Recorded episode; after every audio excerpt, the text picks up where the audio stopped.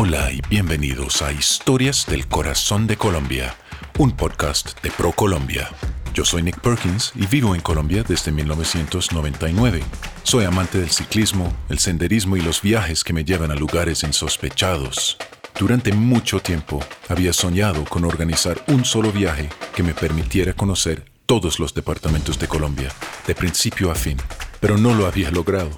Hasta este año, cuando por fin pude planear el viaje de mis sueños, un recorrido que me llevaría a los 32 departamentos de Colombia y a su ciudad capital, Bogotá, para pasar un día o dos en cada uno, explorando la magia de su geografía, la inmensidad de su biodiversidad y la majestuosidad de sus paisajes, mientras me envuelvo en la calidez de su gente.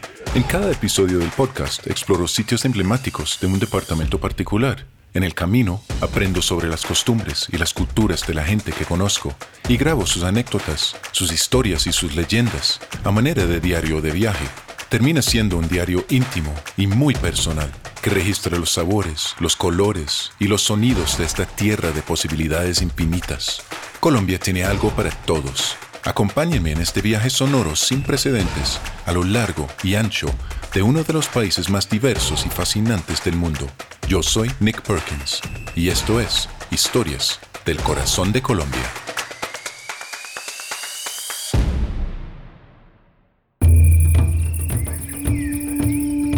Soy Nick Perkins y en este episodio del podcast me encuentro en La Guajira, el departamento continental de Colombia más al norte del país. Y en estas tierras solitarias y áridas de la Guajira vive la gente de la cultura Wayú, una cultura conocida por sus artesanías, en especial sus mochilas, que son exportadas por todo Colombia y muchos otros lugares también. O a visitar un santuario de flamencos cerca de la capital departamental, Riohacha, y luego voy a pasar un par de horas hablando con gente de la comunidad local sobre la manera en que han logrado mantener sus tradiciones vivas dentro del contexto de una vida moderna e hiperconectada. Mi día comienza con el encuentro con mi guía Javier y nos vamos para el Santuario de los Flamencos. ¿Javier? Nick. Sí.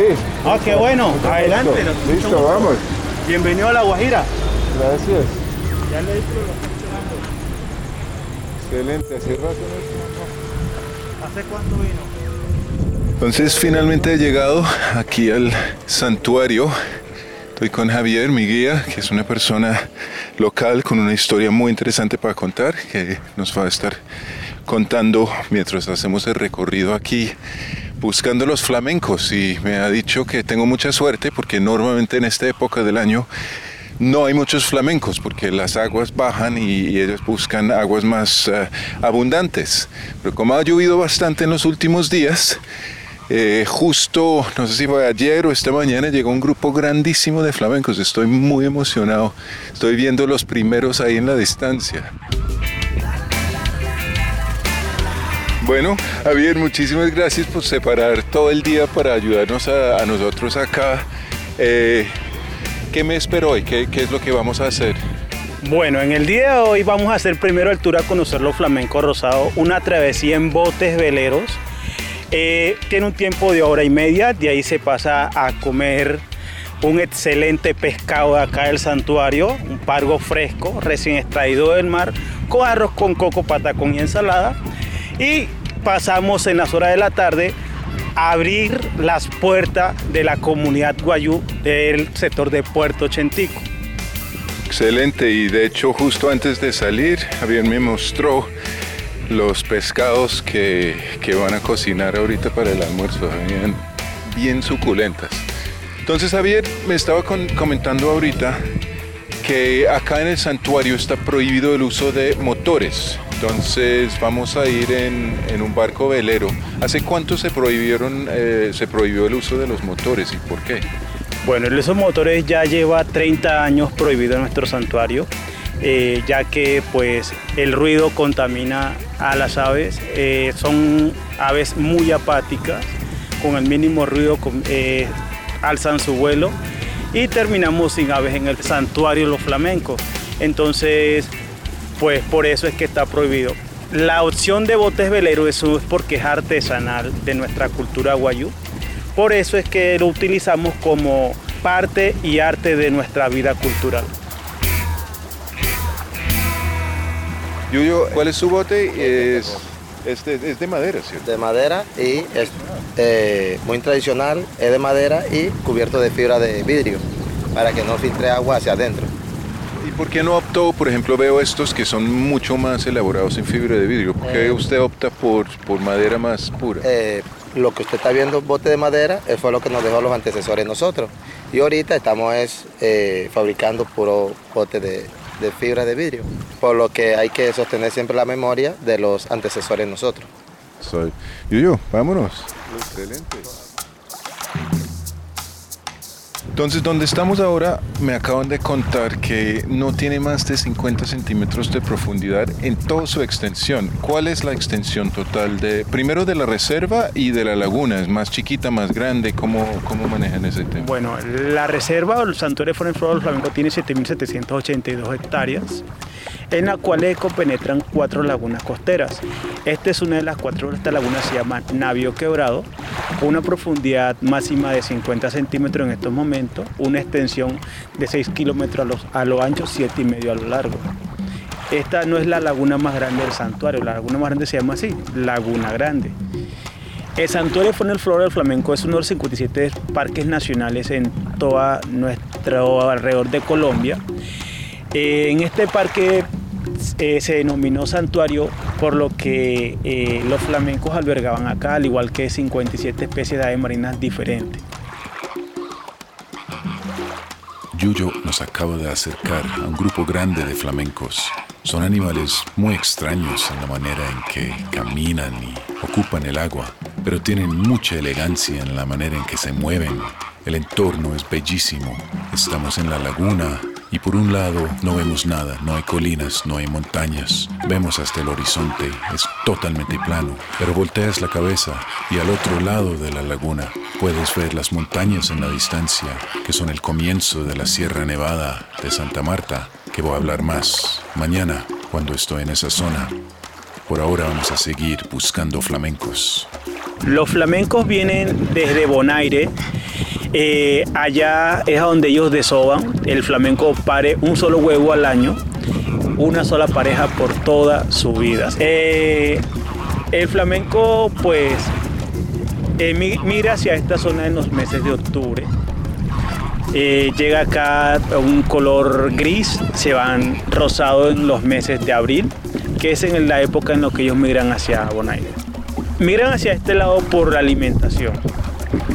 Por la temperatura no, porque es que igual esta temperatura es similar a la de Bonaire.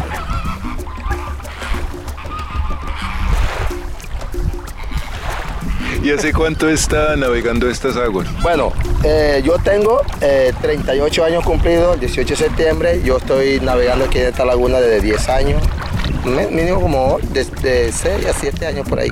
Le pongo 10 para no. Sí, porque soy nacido, nativo de aquí de la laguna. Toda la vida Aquí navegando. lo que se pesca es camarón. Y nosotros, como todos somos pescadores de aquí de la, de la región, pescamos camarón en estos botes. ¿ok? Y ahorita lo estamos utilizando, eh, ahorita es para transportar visitantes aquí en la laguna y cuando llega la cosecha de camarón, que es en el mes de diciembre, pescamos camarón.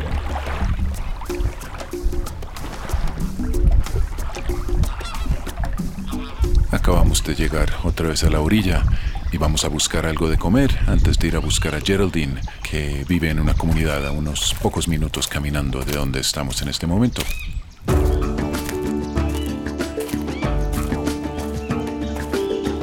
Eh, Geraldine, muchas gracias por estar con nosotros. Eh, cuéntanos eh, de dónde es, dónde vive eh, y de su interés por la etnoeducación. Pues muy buenas tardes, mi nombre es Geraldine González, tengo 21 años, soy de acá de La Guajira, del corregimiento de Camarones, de la comunidad indígena de Puerto Chentico, perteneciente al clan Uriana.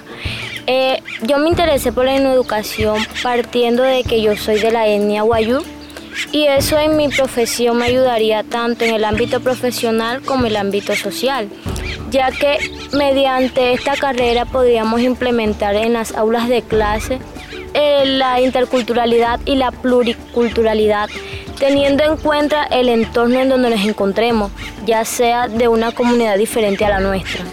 Es muy importante tener en cuenta que no podemos olvidarnos de dónde somos, cuáles son nuestras raíces maternas. La mía es la indígena y mediante esta carrera quiero resaltarla y que se dé a conocer. Entonces es muy importante también tener en cuenta eso. Nosotros tenemos una gran diversidad, tanto gastronómica, económica, social. porque no ustedes conocerían nuestra cultura y se llevaran una gran impresión de lo que es y de lo que vale la pena conocer? Para usted, etnoeducación entonces no es necesariamente la manera en que sus hijos se van a educar, sino la manera que ustedes educan a otros también. Sí, señor. Sí. Ambos aprendemos, tanto lo propio como lo occidental, ya que nosotros estamos en un mundo tan diverso que nos toca adaptarnos a lo nuevo. Uno como indígena cuando nace, nace con su lengua materna porque estamos en el núcleo familiar, pero cuando salimos a la parte occidental nos toca como adquirir ese nuevo idioma, esa nueva vestimenta para encajar en una sociedad que de pronto nos vaya a rechazar por nuestra forma de ser. Entonces uno busca como encajar, por eso nosotros cuando entramos a la parte social, a nosotros nos, nos toca aprender un nuevo idioma que es el español. Nosotros somos bilingües, pero también queremos como encajar en un mundo de perfección que no es el nuestro. Entonces con la educación nosotros buscamos como que tener en cuenta que no podemos ser occidental pero sin olvidarnos lo propio. Fue una experiencia muy interesante conocer a Geraldine y su familia. También muy interesante entrar a un pueblo tradicional wayú, un pueblo que tiene un aspecto visual una organización diferente a cualquier cosa dentro de mi experiencia propia personal. La Guajira es un departamento muy interesante. Quisiera tener un poco más tiempo aquí para explorar su entorno árido, solitario, explorar la belleza que tiene. Recomiendo mucho a La Guajira como destino y yo sé que seguramente muy pronto voy a volver. La Guajira está en la región turística del Gran Caribe colombiano es una tierra que conecta paisajes exóticos, que conecta culturas y crea saberes y sabores místicos, exóticos, que hacen parte de la identidad del Guajiro.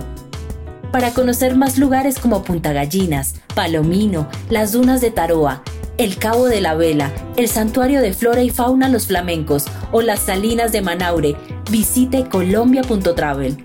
El podcast Historias del Corazón de Colombia ha sido producido por ProColombia su contenido está protegido por las leyes de la República de Colombia sobre propiedad intelectual y no refleja la posición del Gobierno Nacional, ProColombia, ni de las entidades que han intervenido en el proyecto, por lo que no asumirán responsabilidad alguna por lo allí expresado.